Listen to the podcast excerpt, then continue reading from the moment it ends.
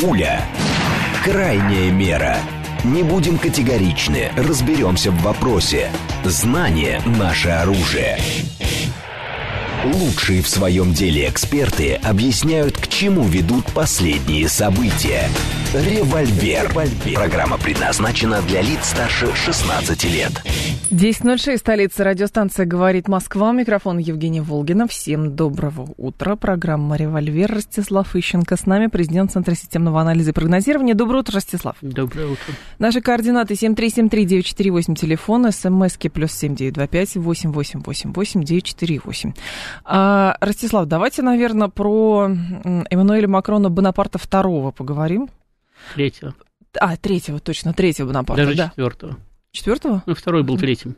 А, ну тогда да, четвертого. Макрон, э, Эммануэль Макрон Бонапарт четвертый, который вчера то ли всех сдал, то ли это был фальшстарт, то ли это вообще были его личные какие-то идеи, но никто его не поддержал, по крайней мере, публично. Что это за история с э, возможной интервенцией иностранных э, каких-то легионов на Украину э, через западную границу? Про что это? Ну, для них через восточную. Ну, вообще-то интервенция по приглашению не бывает. А поскольку Украина давно приглашала западные страны отправить на свою территорию войска, то это было бы, как это называется, интернациональная помощь. Угу. Ну, формально, если, так сказать, абстрагироваться от наших межгосударственных отношений и наших интересов, да, то формально Украина до сих пор является суверенным государством, значит, у которой с Россией чисто цивилизационная дискуссия. И в рамках этой дискуссии она, кстати, обращается к своим там, соседям, Так. друзьям, коллегам с просьбой ей помочь привести дополнительные аргументы. Угу. В частности, отправить на свою территорию войска, которые помогли бы ей ну, дискутировать.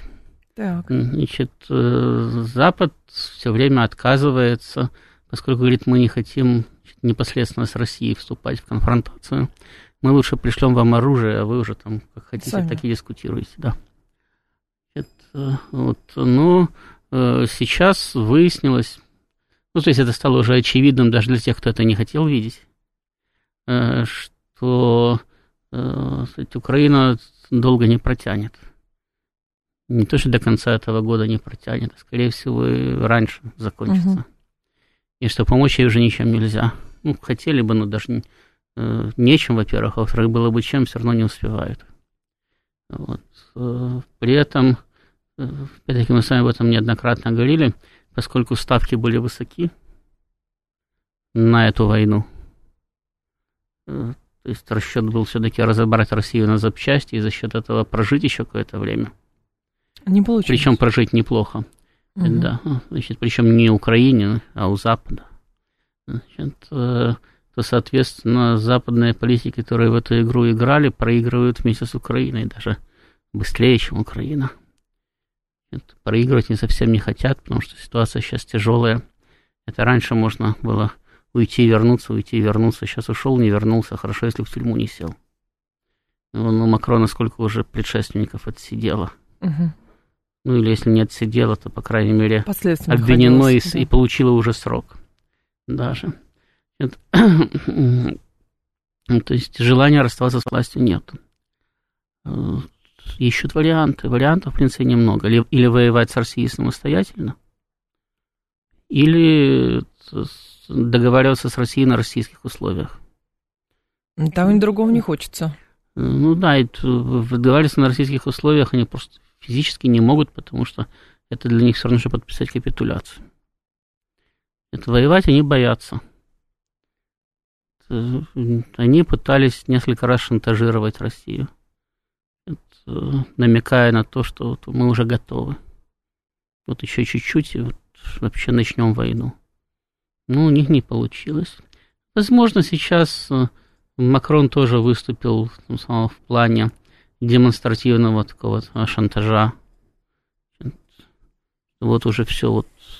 Там же тоже он же не, не- не с бухты-барахты выступил вначале.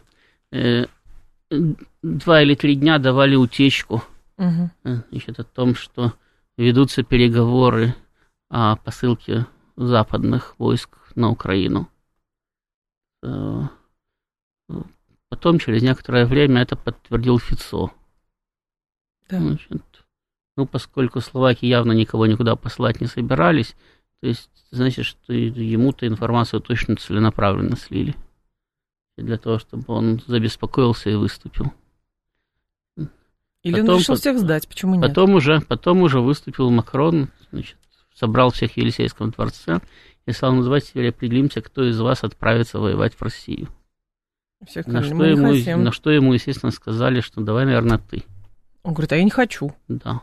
Ну и все, на этом, на этом дело и, и закончилось. Думаете, совсем закончилось? Мне кажется, Нет, совсем не, зак- совсем не закончилось, не говорить будут. Более того, я уже говорил неоднократно, что, в принципе, у них может и крышу сорвать, и не могут и войну начать.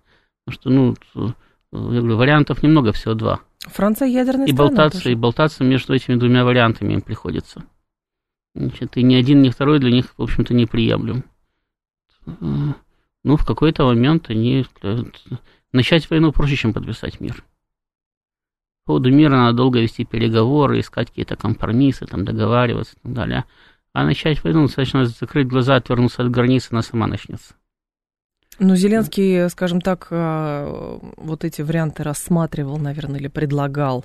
А, то есть, скажем так, он предлагал или ему предложили? Зеленский предлагал. Зеленский предлагал. А кому Зеленский Потому предлагал? Ну, нет, я имею в виду, что когда сливы были, что вот иностранные какие-то легионы могут оказаться на Украине, у меня вопрос, что эта вся история происходит, как бы инициатором кто становится? Непосредственно европейцы или Зеленский говорит, что у меня нету людей, денег тоже мало, ну, оружия Зеленск, нет, помогите? Зеленский изначально, да, с первого дня, даже не Зеленский, еще до Зеленского, еще Порошенко говорил о том, что э, этому, э, поводу еще конфликта в Донбассе, по поводу конфликта в Крыму он говорил, значит, что э, необходима поддержка Запада, необходимо активное вмешательство Запада в это дело на стороне Украины, потому что, мол, она одна против России не вытягивает. Зеленский потом это много раз повторял. И Украина даже официально приглашала западные войска.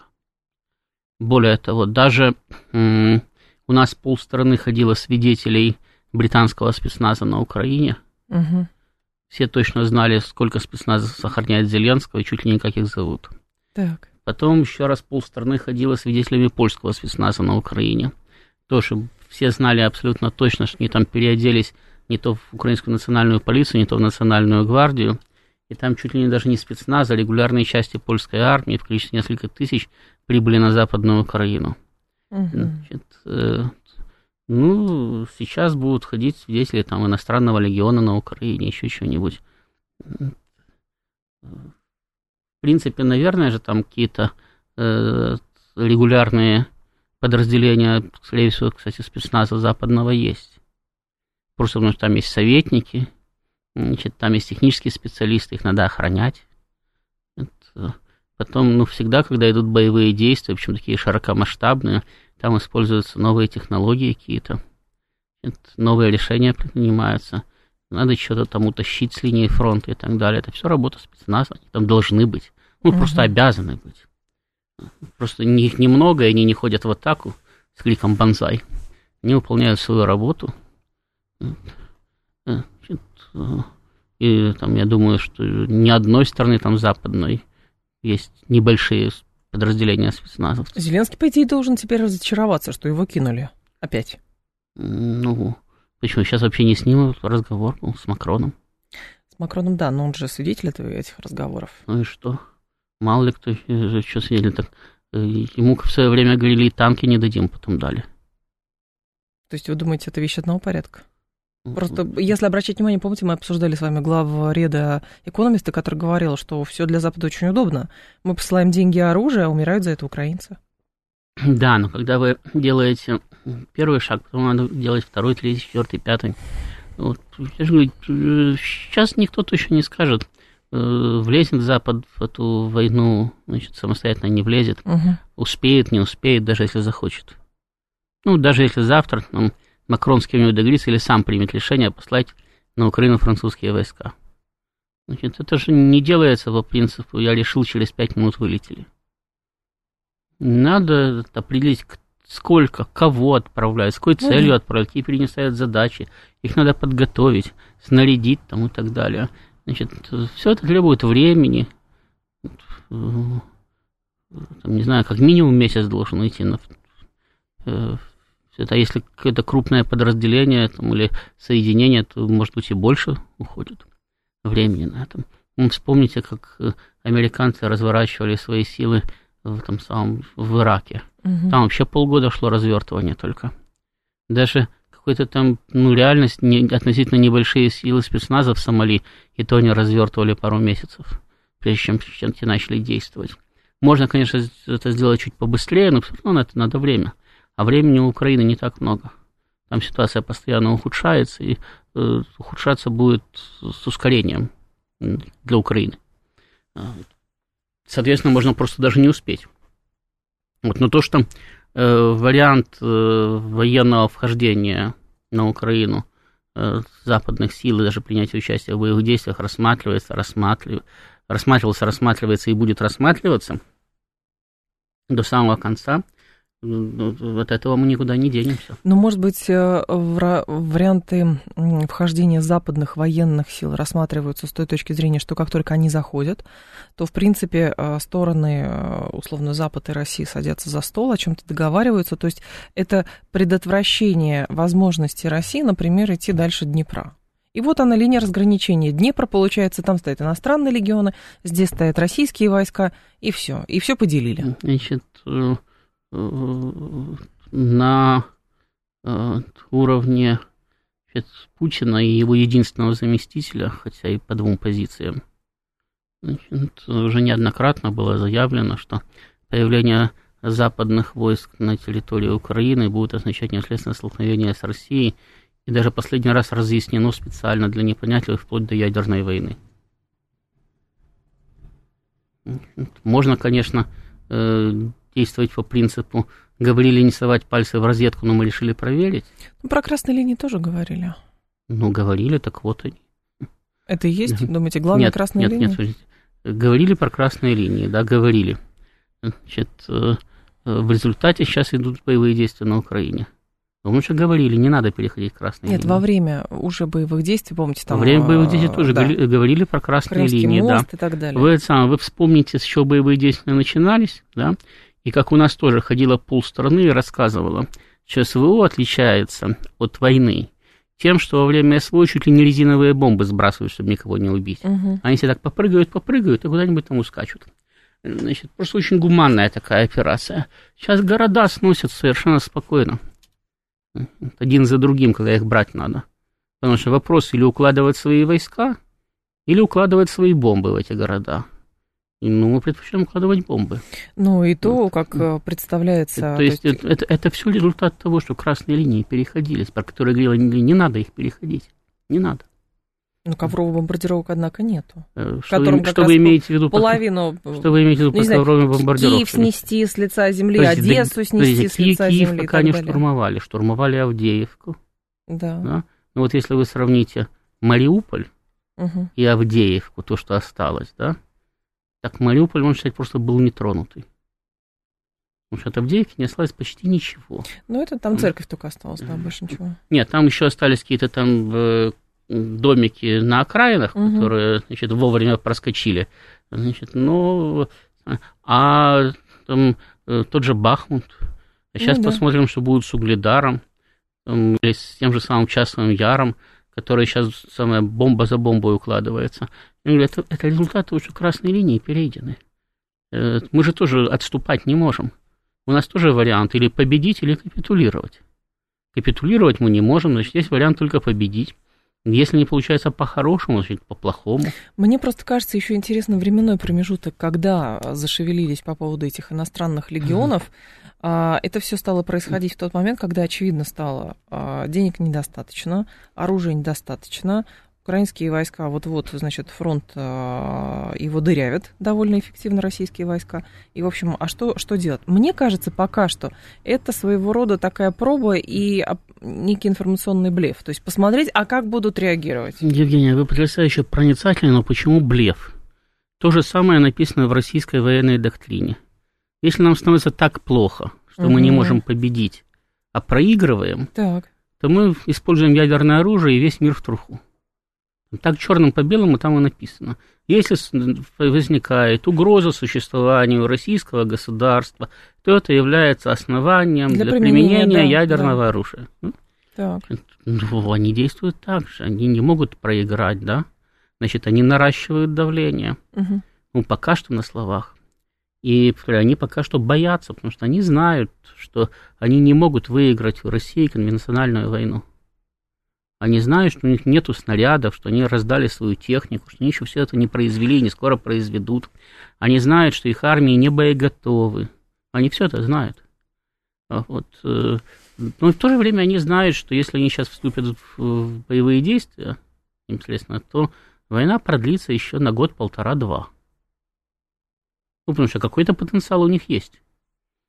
Да, они ее проиграют, но она продлится. Они пытаются сейчас вот этим шантажировать Россию, что, ну, за год-полтора там много еще может произойти.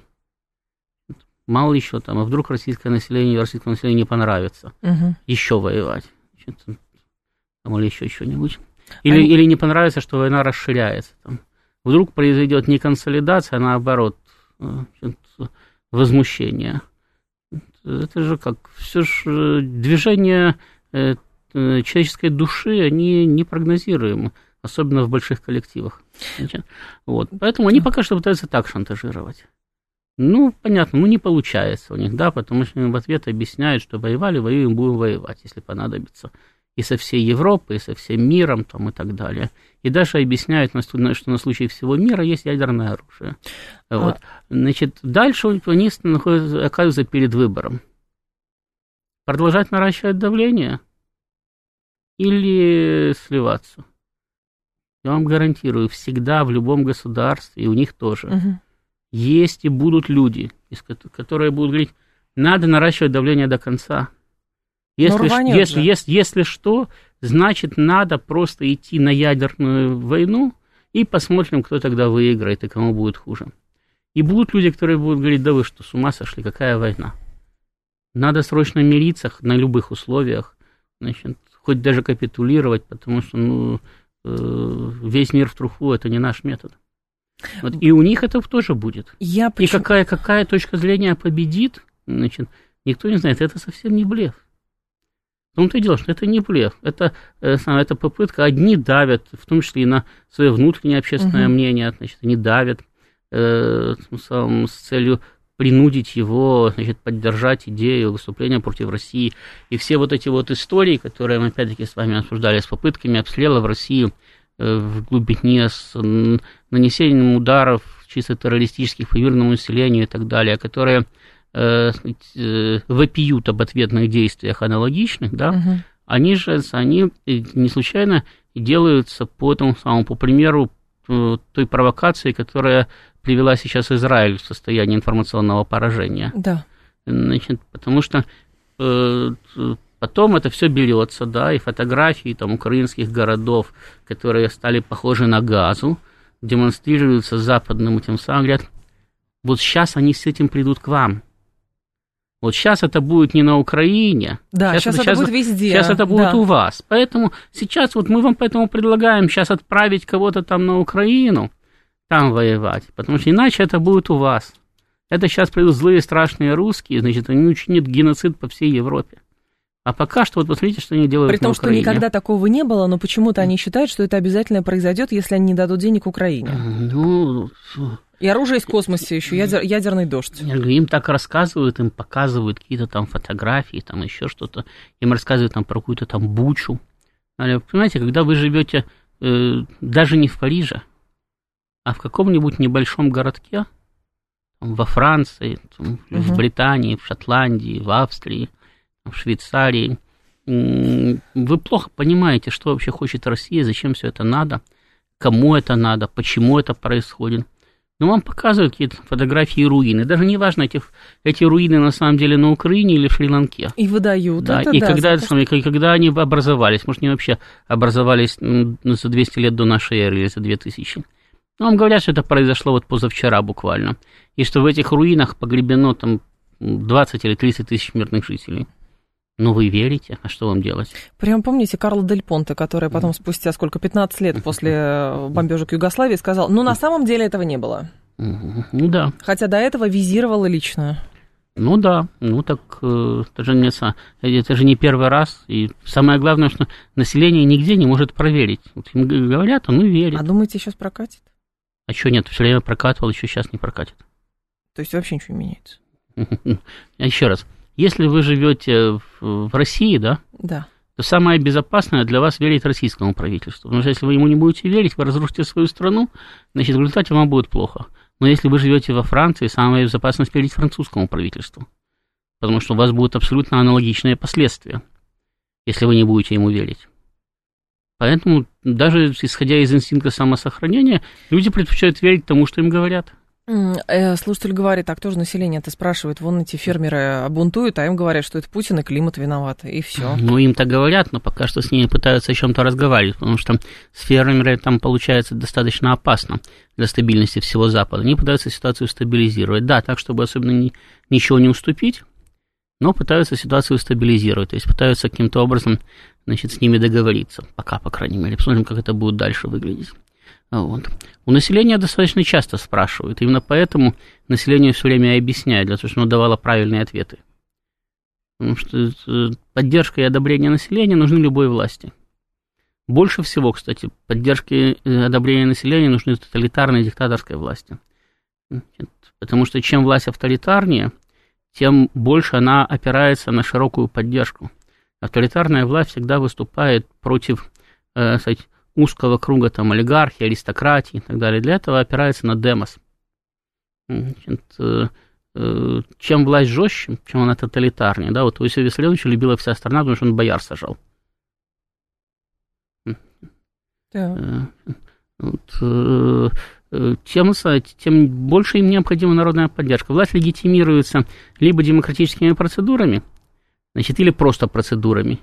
Значит, в таком случае она э, сказать, опирается на э, так или иначе на правящий класс. Может быть более широким, менее широким, да. Он может состоять только из аристократии, он может состоять из аристократии ее обслуги, там, в том числе информационной и так далее. Но тогда она опирается на правящий класс. Либо власть выступает как э, гарант э, равенства всех перед властью. То есть, когда ну, ну так, э, э, позднеримская, византийская концепция, которая, кстати, была потом Э, распространена и в России. Перед властью все, все одинаково бесправны, начиная с первого боярина и заканчивая последним холопом. Зависит от повода, да.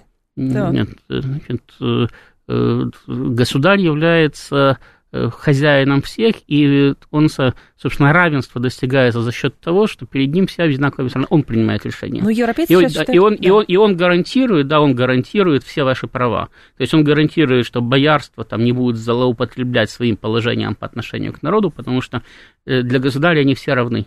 Так. Значит, э, ну, ладно, с, мы... с его высоты они все ничтожны.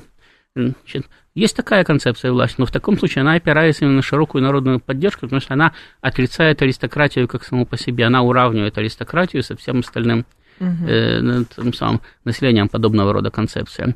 И поэтому чем власть тоталитарнее, тем она более всеобщая, тем, тем сильнее она опирается на народную поддержку. Но поддержка или всего народа, или отдельных социальных групп и так угу. далее, власти нужна всегда, и она всегда апеллирует к этим социальным группам. Давайте после новостей продолжим. Ростислав Ищенко здесь, президент Центра системного анализа и прогнозирования. 10.30 а, новости. Пуля. Крайняя мера. Не будем категоричны, разберемся в вопросе. Знание – наше оружие. Лучшие в своем деле эксперты объясняют, к чему ведут последние события. Револьвер. Револьвер. 10.36, столица радиостанция «Говорит Москва», 94.8, у микрофона Евгения Волгина. Мы с вами продолжаем. Ростислав Ищенко здесь, президент Центра системного анализа и прогнозирования.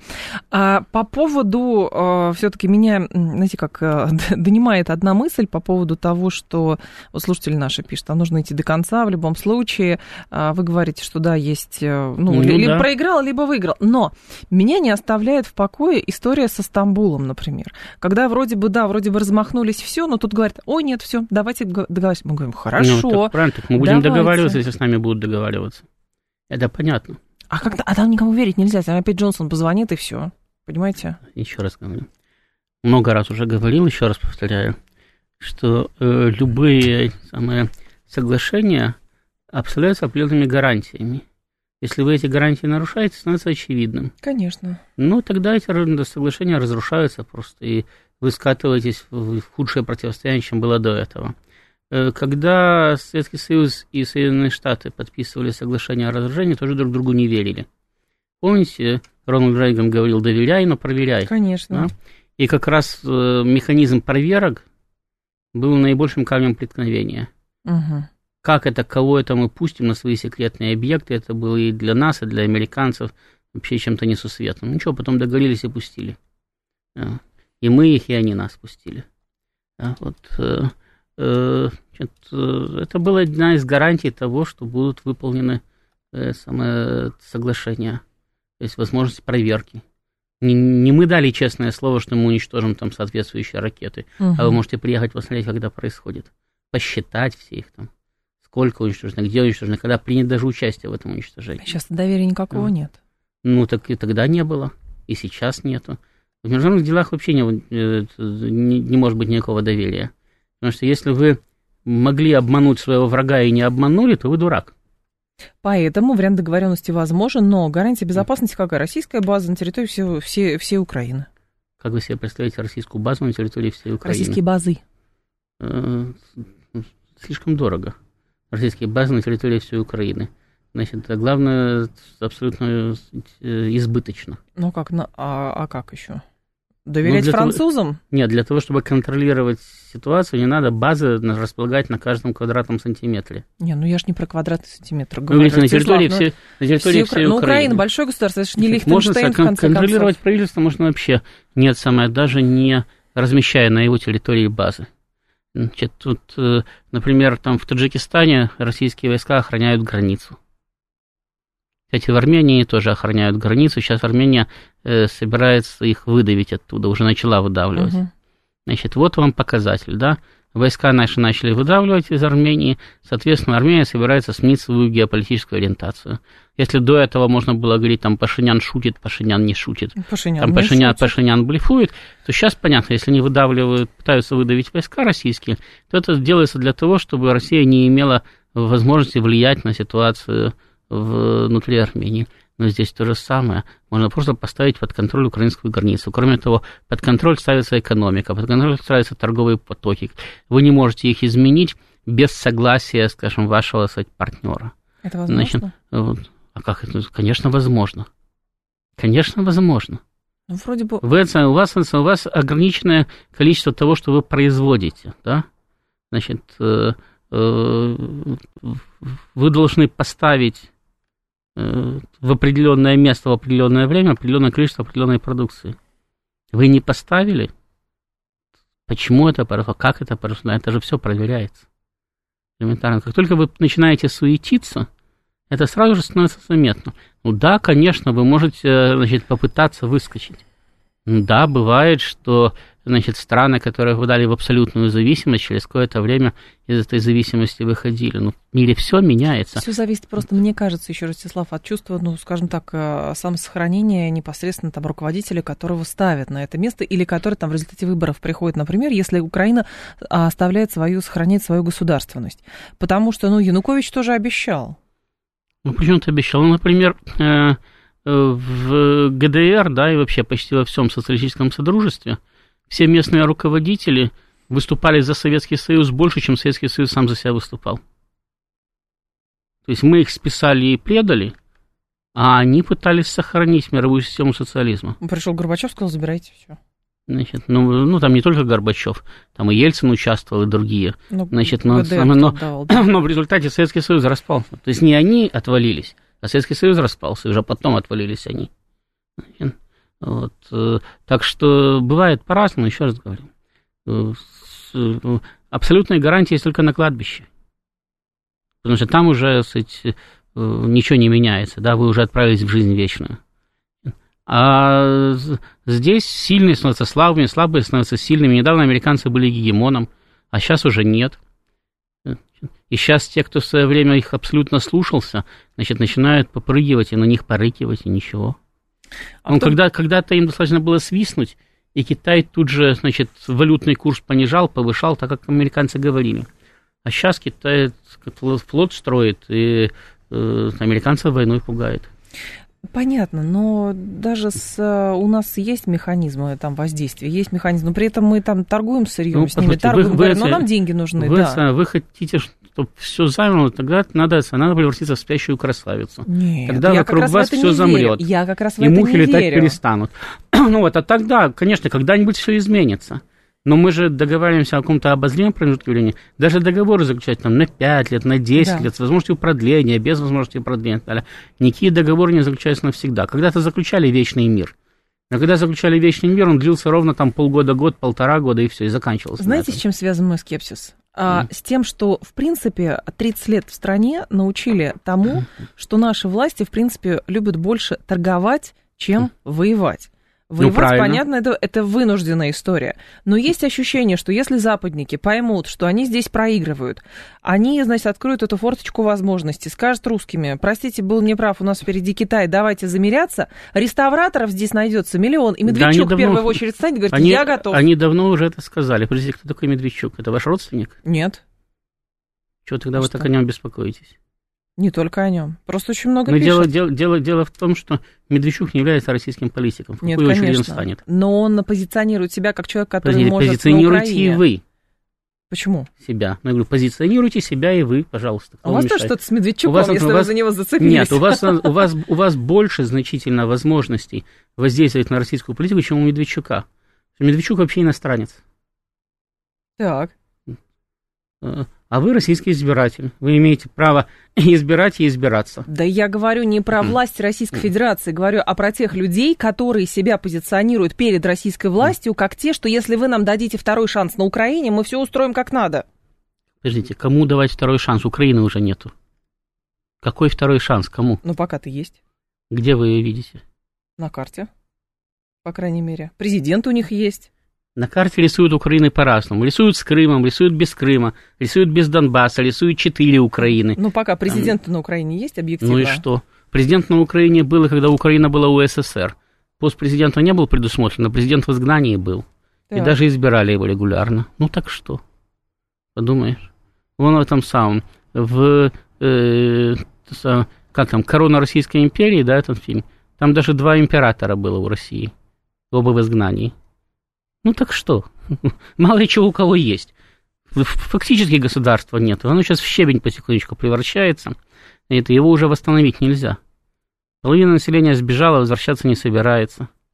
Э, то, что там сейчас осталось, оно просто не может существовать за счет собственного внутреннего ресурса. Оно не восстановится.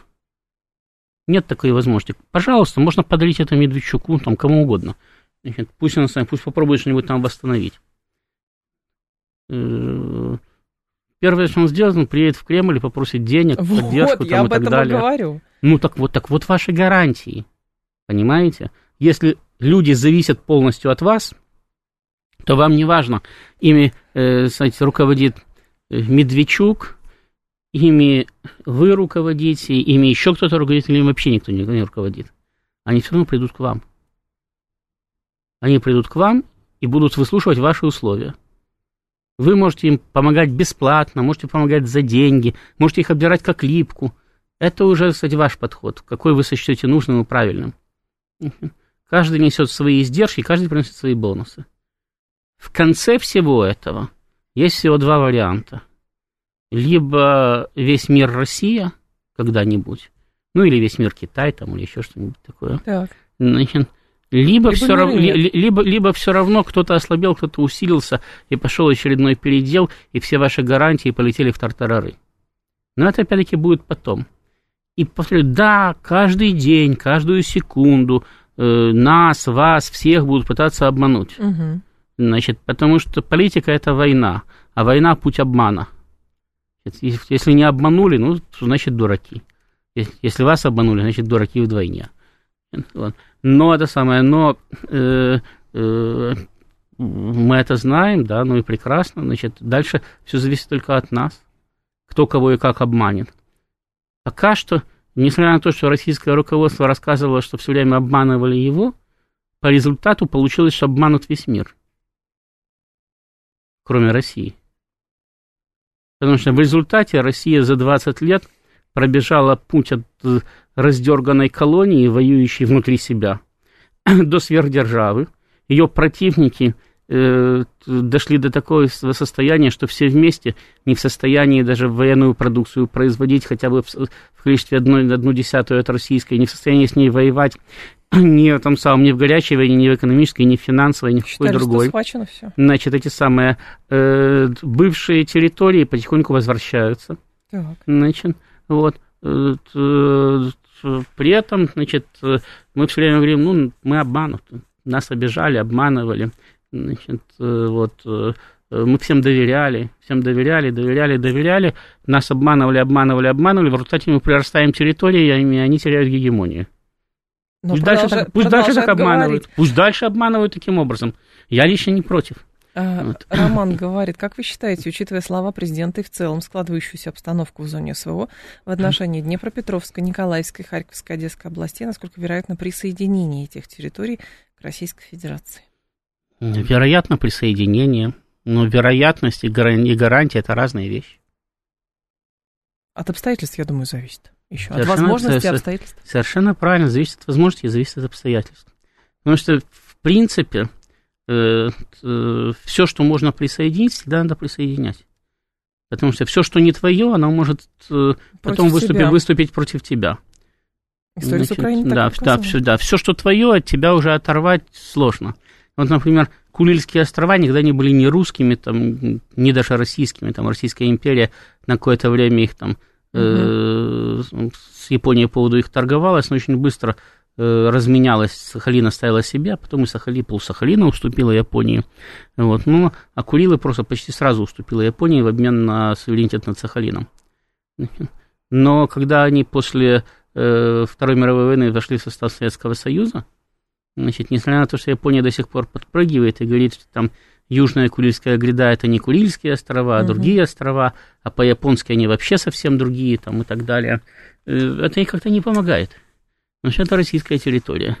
А если бы это была бы там какая-нибудь независимая Айнская республика, значит, на этих островах, они бы давно были бы Японией. Ну, конечно, естественно. Вот.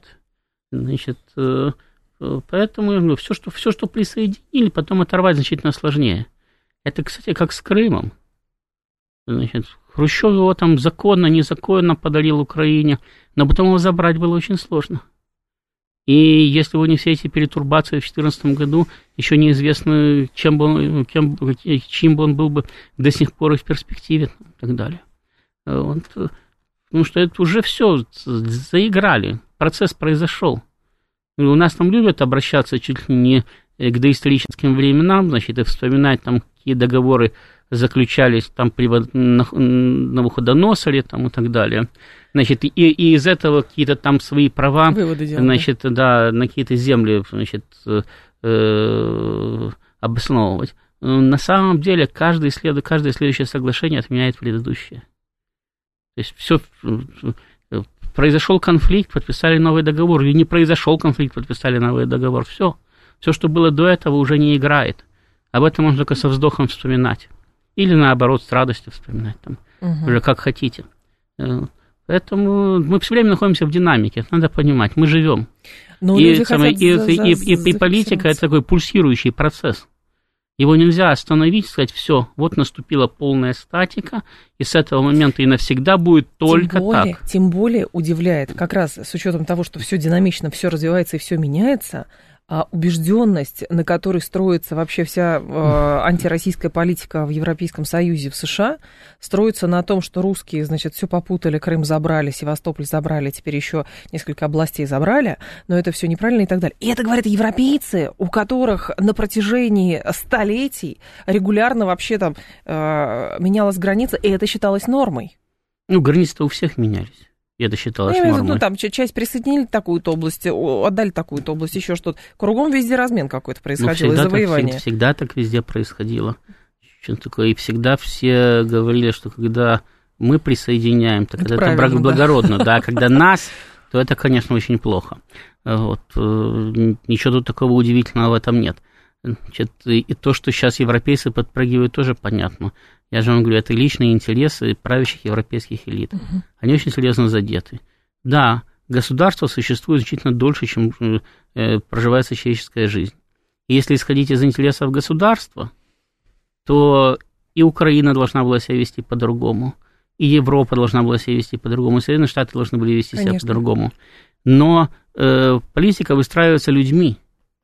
Да, они теоретически должны действовать в государственных интересах, но они не всегда действуют в государственных интересах, и уж совсем редко они действуют только в государственных интересах, забудь в свои собственные.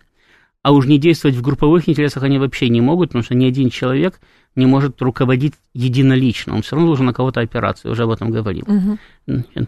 И все равно он должен отставить какие-то групповые интересы, иначе эта группа его просто поменяет. Та, которая легитимирует его власть. Вот. Поэтому, так или иначе, там не действуют только одни чистые, в чистом виде государственные интересы. Но сейчас мы имеем дело, когда европейские политики уперлись в стену, они сделали ряд неправильных шагов, ошибочных. Да? И э, эти их ошибки так совпали с общим изменением ситуации, что они стали для них лично катастрофичными. То есть они не могут вот в рамках там, классической американской двухпартийной системы уйти, переждать, ну пусть, да, пусть там э, два сезона поработают республиканские президенты, да, а потом вернутся демократы. Все, это не получается уже. Там слишком обострились противоречия, э, слишком усилилась борьба за остатки ресурсов по всему Западу. Угу. Вот, э, поэтому они пытаются, они пытаются выскочить из своей собственной западни. Но другого варианта, кроме как выскочить за наш счет, они не видят. Вот поэтому у нас нарастает напряженность. Не потому что они просто плохие и спят и видят, как бы нас покусать. Нет. Они бы с нами бы с удовольствием бы заключили бы договоры, торговали бы, богатели бы и так далее. Но лично эти люди проигрывают. Угу. Их государство, может быть, будут торговать и богатеть, а лично они не будут. И они не хотят. И они сражаются и у них в руках до сих пор еще огромный ресурс, в том числе ресурс доверия их собственного населения, на которое они опираются. Их население выдает мандат доверия.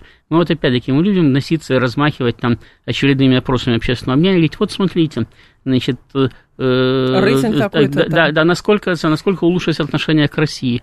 Оно-то улучшилось, действительно улучшилось отношение к России в целом на Западе. Но только до сих пор э, за противостояние с Россией выступает больше людей, угу. чем за договоренность с Россией.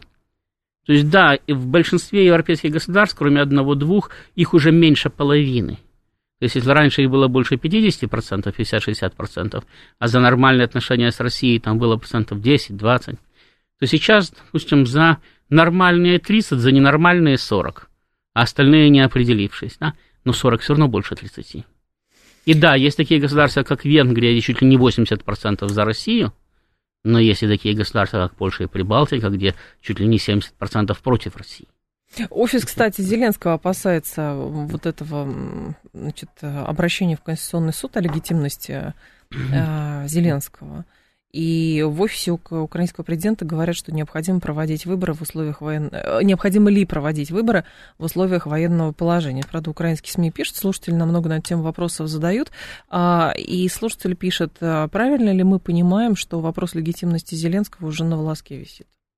Нет, насколько я понимаю, Зеленский боится, что сейчас а, украинская армия реально находится перед э, лицом крупнейшей катастрофы, Значит, э, на левобережье она сейчас э, вот, в ближайшие буквально там, ну, если не неделю, то пару месяцев должна потерпеть очень серьезное поражение. Значит, э, вплоть до того, что Украина станет перед лицом полного тотального проигрыша в войне. Угу. Значит, Зеленский опасается, что в этот момент его значит, внутриполитическая оппозиция выступит и скажет, что ну, он вообще-то нелегитимен уже так он еще и войну проигрывает. Давайте-ка мы сейчас его переизберем, а какой-нибудь, как вы говорите, благородный Медведчук будет с Россией договариваться. Я не говорила, что он благородный. Значит, ну или кто-нибудь другой благородный, mm. хорошо, не он, кто-нибудь другой. Вот, будет с Россией договариваться, Порошенко, например. Да? Значит, вот. э, для того, чтобы сыграть на упреждение. Угу. Он обращается в Конституционный суд. По принципу Конституционный суд все равно даст ответ, что никакие выборы проводить нельзя. Ну да, военное положение. Ну и все, и потом всем, кто будет что-то там гавкать, он будет показывать решение Конституционного суда. Это, правда, ему мало чем поможет.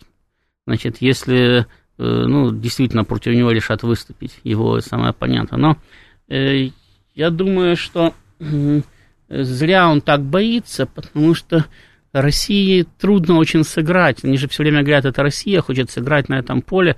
Э, России очень трудно сыграть на этом поле, Русский потому, что, строить, потому да. что все эти люди хотят договориться на определенных условиях. Эти условия Россию совершенно не устраивают. Э, вот. И самое главное, что они ничего не могут практически предложить взамен. Им надо, чтобы Россия их назначила, поддержала, охраняла, оплачивала и так далее. Они за это ну, будут иногда говорить спасибо сквозь зубы, а иногда даже не будут. Угу. Вот, ну, Россия с ней договариваться просто неинтересно. А если Россия с ними не договаривается, тогда они в масштабах Украины э, тоже вообще никто и звать их никак. Ровно об этом и Потому речь, что, что для, того, чтобы, для того, чтобы тебя поддержали против Зеленского, надо на стол положить договоренность России. Надо прийти и показать, да, меня примут в Кремле, да, я буду с ними говорить, да, я что-то сумею там сторговать, значит, или не сумеют торговать, но, по крайней мере, какие-то переговоры мы будем вести, и боевые действия закончатся. Угу. Вот. Э, если ты всего этого показать не можешь, то как, какая это разница? Ты будешь воевать, Зеленский будет воевать, пусть Зеленский воюет, ради бога.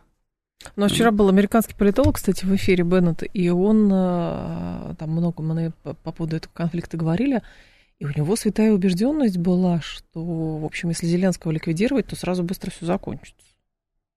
Я, честно говоря, была в замешательстве от такого тезиса.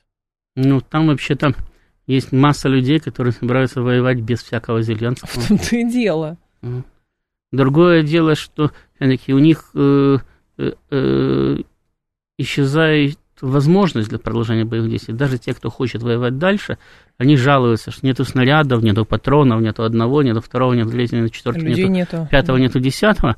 Но, тем не менее, эти же люди говорят все равно, но мы-то воевать будем.